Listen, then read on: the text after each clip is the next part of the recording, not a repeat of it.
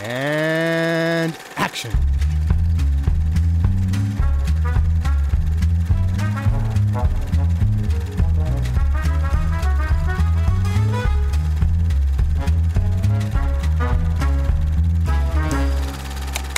Good evening, and thank you for allowing me to come into your living rooms. Und Hallöchen zu Directed by Alfred Hitchcock. Äh, Wir machen weiter mit Episode 15. Number 17 ist der Film, aber Episode 15. Ich bin der Johannes und dabei ist der Luke Ha hallo. und der Ted. Das hat mich tatsächlich überrascht, dass ich das. dass, dass du zuerst warst. was, was ist passiert? ja, äh, wir reden über Number 17, einen äh, sehr, sehr kurzen Film. Es ist der letzte Film von Alfred Hitchcock unter British International Pictures und Kein ich Wunder. glaube, es, es dürfte klar sein, man merkt es dem Film an. Und äh, es, ist, es ist einer von den Filmen, wo einfach die Hintergrundgeschichte zehnmal interessanter ist als der Film. Also ich bezweifle, dass wir viel über den Film zu reden haben, aber das sehen wir gleich. Äh, in dem Film spielen mit äh, Leon M. Lyon, Anna Gray, John Stewart, nicht der, sondern ein anderer, Donald Calthrop und äh, viele mehr. Es ist eine Theateradaption.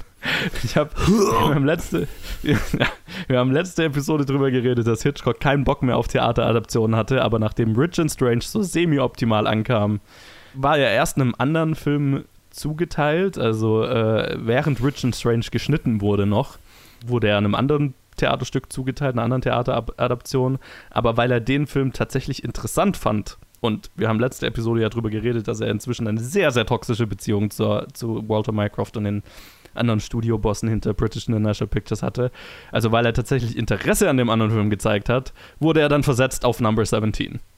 Quasi einfach nur noch ein, ein Fuck you. Alter. Das, ja, das Stück Number 17 äh, war ein Überraschungshit äh, im, im Lond in der Londoner Theaterszene im Jahr 1925 und ähm, war da auch mit dem Hauptdarsteller dieses Films, Leon M. Lyon, in der Hauptrolle und der war auch ein Produzent und das ist auch der einzige Grund, warum er hier in diesem Film überhaupt dabei ist, weil Hitchcock hat ihn gehasst.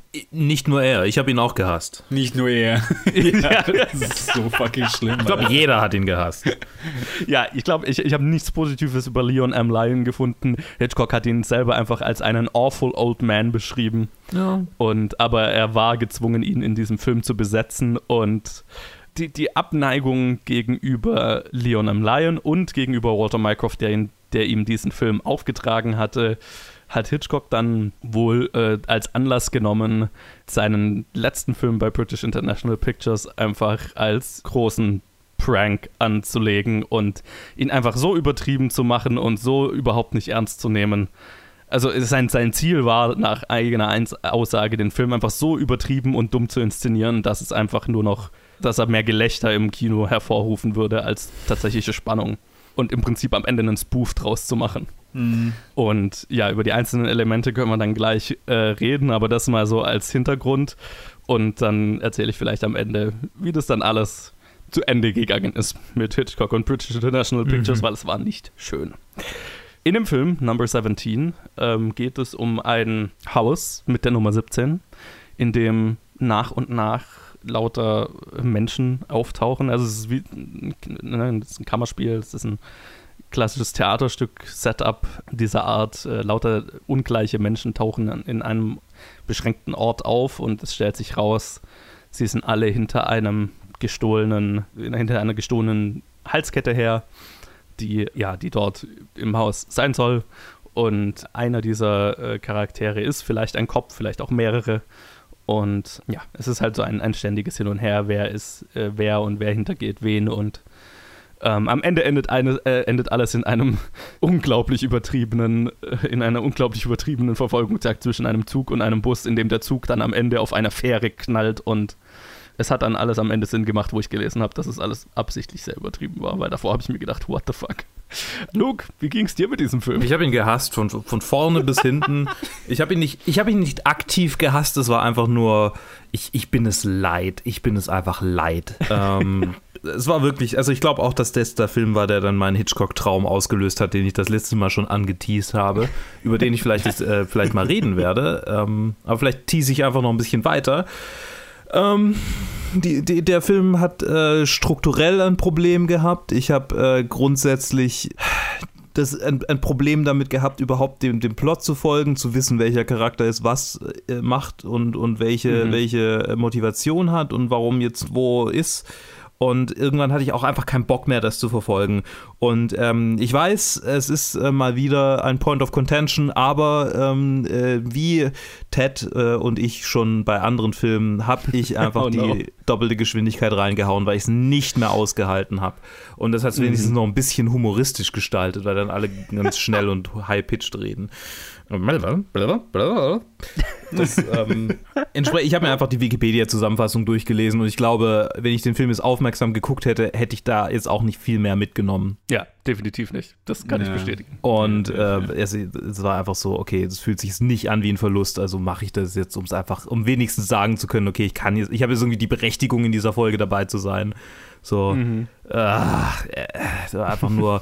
Und Leon, Leon M. Lyon war, war der, der, der wo ich einer der er hat mich er hat mich an unseren alten Theater AG Lehrer erinnert.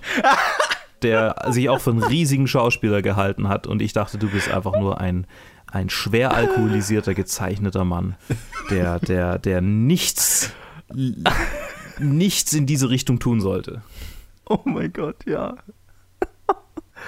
Uh, ja, Ted, wie ging's zu dir? Ich meine, was habe ich hier noch dazu, dazu zu geben? Ich muss ehrlich gesagt sagen, ich habe ihn, ich war, ich war, ich glaube, fast genauso angepisst wie der, wie der Luke. Und ich habe zwar, ich habe es zwar nicht, habe zwar nicht auf doppelte Geschwindigkeit getan, aber ich habe wirklich irgendwie so manchmal für eine Minute irgendwie abgeschiffen und irgendwie mm. einfach nur in die Lehre gestarrt und mir einfach nur überlegt, wie soll ich jetzt dem Joe erklären, dass ich vielleicht die nächsten paar Episoden aussetzen will und einfach nur komme, wenn seine guten Filme kommen.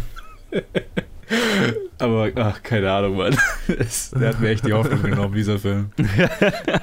ich meine, man sagt, wie, wie sagt man so schön, es ist immer, it's always darkest before the dawn.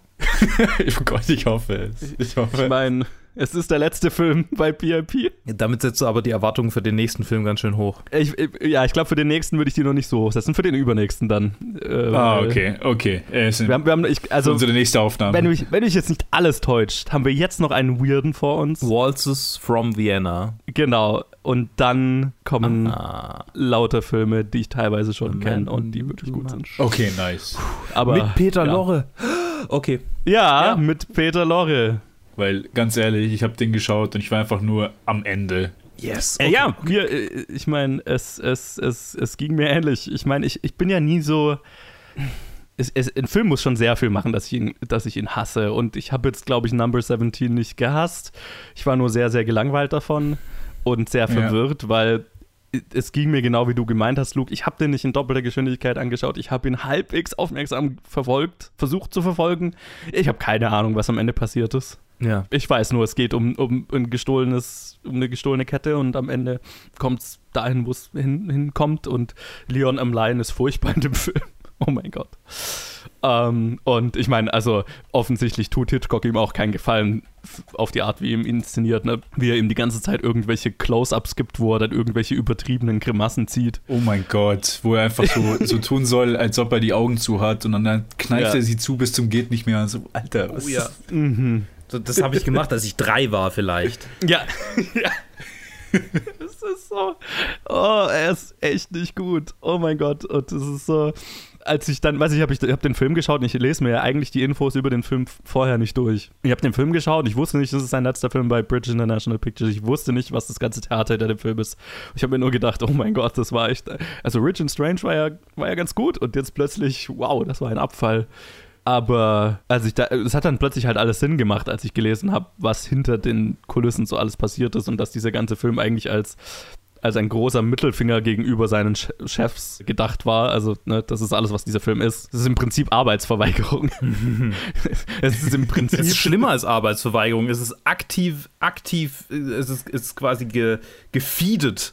Wenn man den, ja, genau. Es, es ist, es, er versucht aktiv gefeuert zu werden ja. und man merkt das. Ja. Absolut, ja. Es ist so, okay, und vor allem, das fängt halt schon an bei dem, bei dem Opening, ne? Also, ich fand, das, das Opening ist schon so, es ist stumm erstmal Mhm. und es ist die es ist es ist im Prinzip eine Parodie auf eine schlechte Parodie auf auf äh, Stummfilm äh, auf Stummfilm Thriller ne und, und äh, fast schon eine Parodie auf äh, German Expressionism Mhm. ne, weil du hast du hast diese völlig übertriebenen Schatten an den Wänden wo der eine Typ die die, die da hochgeht und dann dieses Close-up von, von Leon M. Lyon, wie er so ganz übertrieben äh, äh, schaut und dann geht es über in den Zug, der vorbeifährt und so weiter. Also es ist weird. Ja. Es ist ein Trip, Ja. das Opening allein schon anzuschauen. Und es, es wird von da nicht besser. Ich meine, dann hast du halt, also das, das Opening ist noch ganz lustig, weil es halt so ein, ein weirder Trip von einem, von einem expressionistischen Verriss ist. Aber äh, danach hast du halt dann das Problem, dass es halt ein semi-interessantes Theaterstück ist. Alles an einer Location mit semi-interessanten bis sehr schlechten Schauspielern.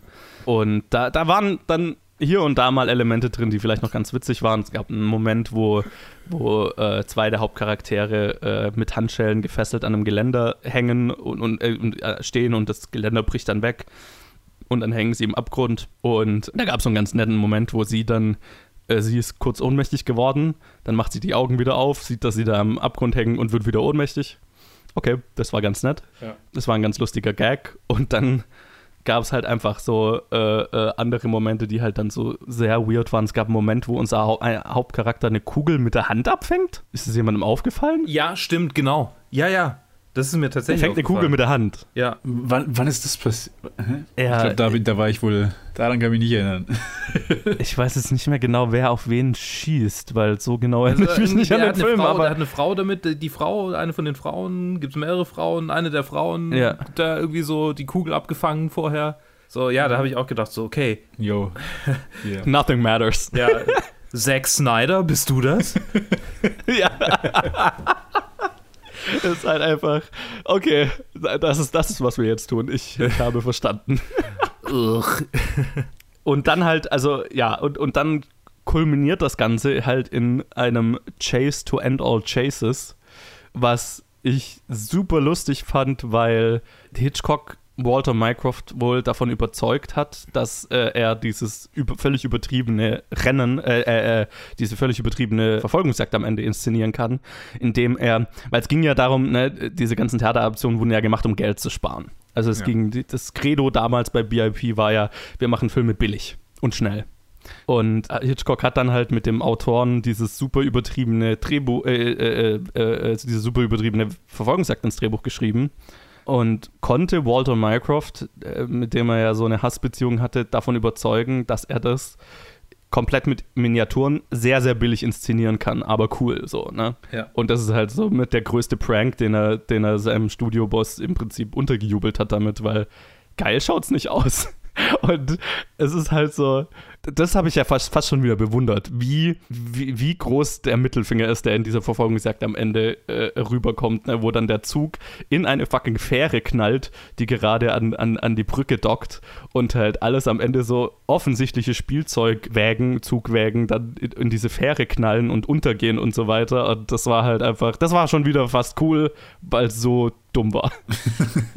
also da hatte ich dann fast schon wieder Respekt vor. Da, vor allem halt, dass er es durchgekriegt hat. Ja, und, und man munkelt eben, dass das, also ich meine, das ist fast schon offensichtlich, dass Hitchcock halt das nur gemacht hat, weil es halt besonders billig aussieht. Und er äh, hat auch gesagt, also er wollte halt vor allem, dass man am Ende, dass es so übertrieben ist, dass man am Ende über diese Verfolgungsjagd lacht, anstatt sie spannend zu finden. Ich, ich habe gelesen, dass er aber dieselbe Technik dann bei Strangers on a Train, den ich ja noch nicht gesehen habe, äh, verwendet hat. Ja.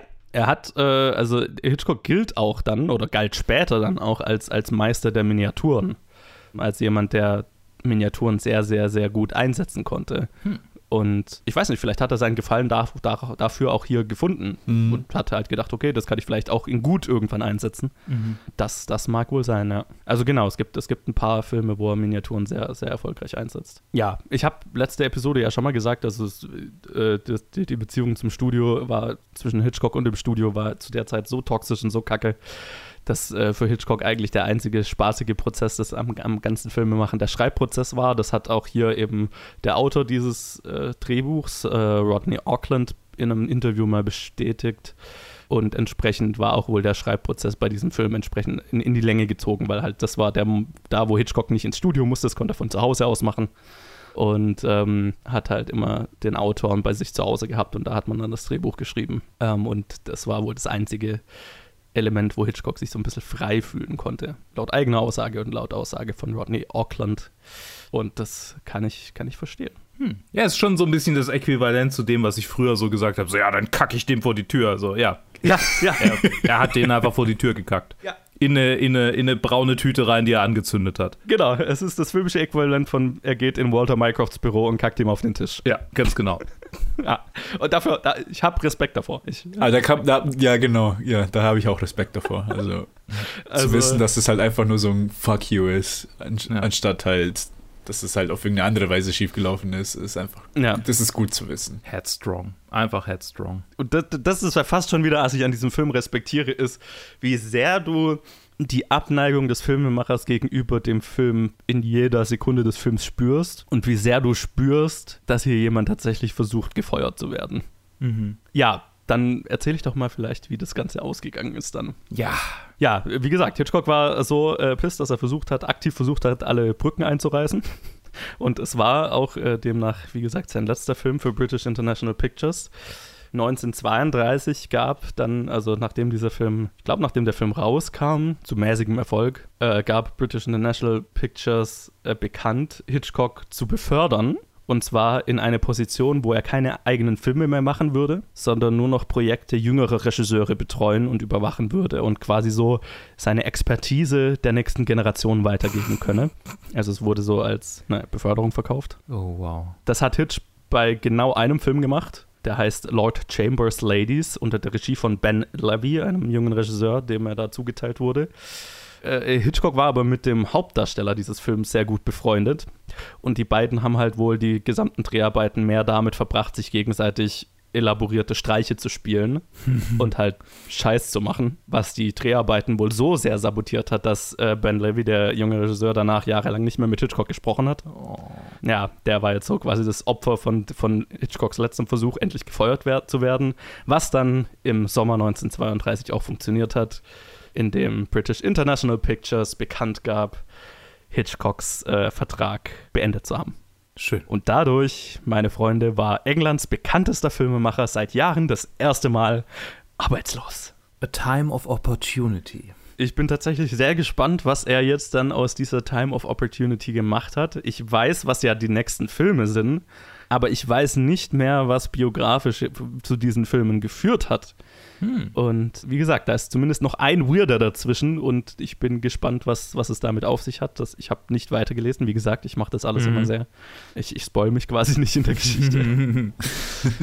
ähm, ich glaube tatsächlich, dass es einfach, ja, dass das Time of Opportunity tatsächlich nicht, äh, dass es stimmt. Also, Okay. Wie gesagt, es ist noch einer dazwischen, von dem ich nicht weiß, wie der ist. Keine Ahnung. Aber danach kommt ja schon der äh, The Man Who Knew Too Much, wo du, wo du ja schon gesagt hast, Luke mit Peter Lorre, Mhm. der durchaus einen Klassikerstatus hat. Nice. Es fängt an, endlich. Wir, wir, wir sind fast da. Wir sind fast da, Junge. Nach anderthalb unterstaffelt, endlich. Ja, und tatsächlich, also ähm, bewegen wir uns jetzt eben auf den, auf den äh, zweiten Teil seiner englischen Karriere zu und dann aber auch schnurstracks auf die Übersiedlung nach Amerika.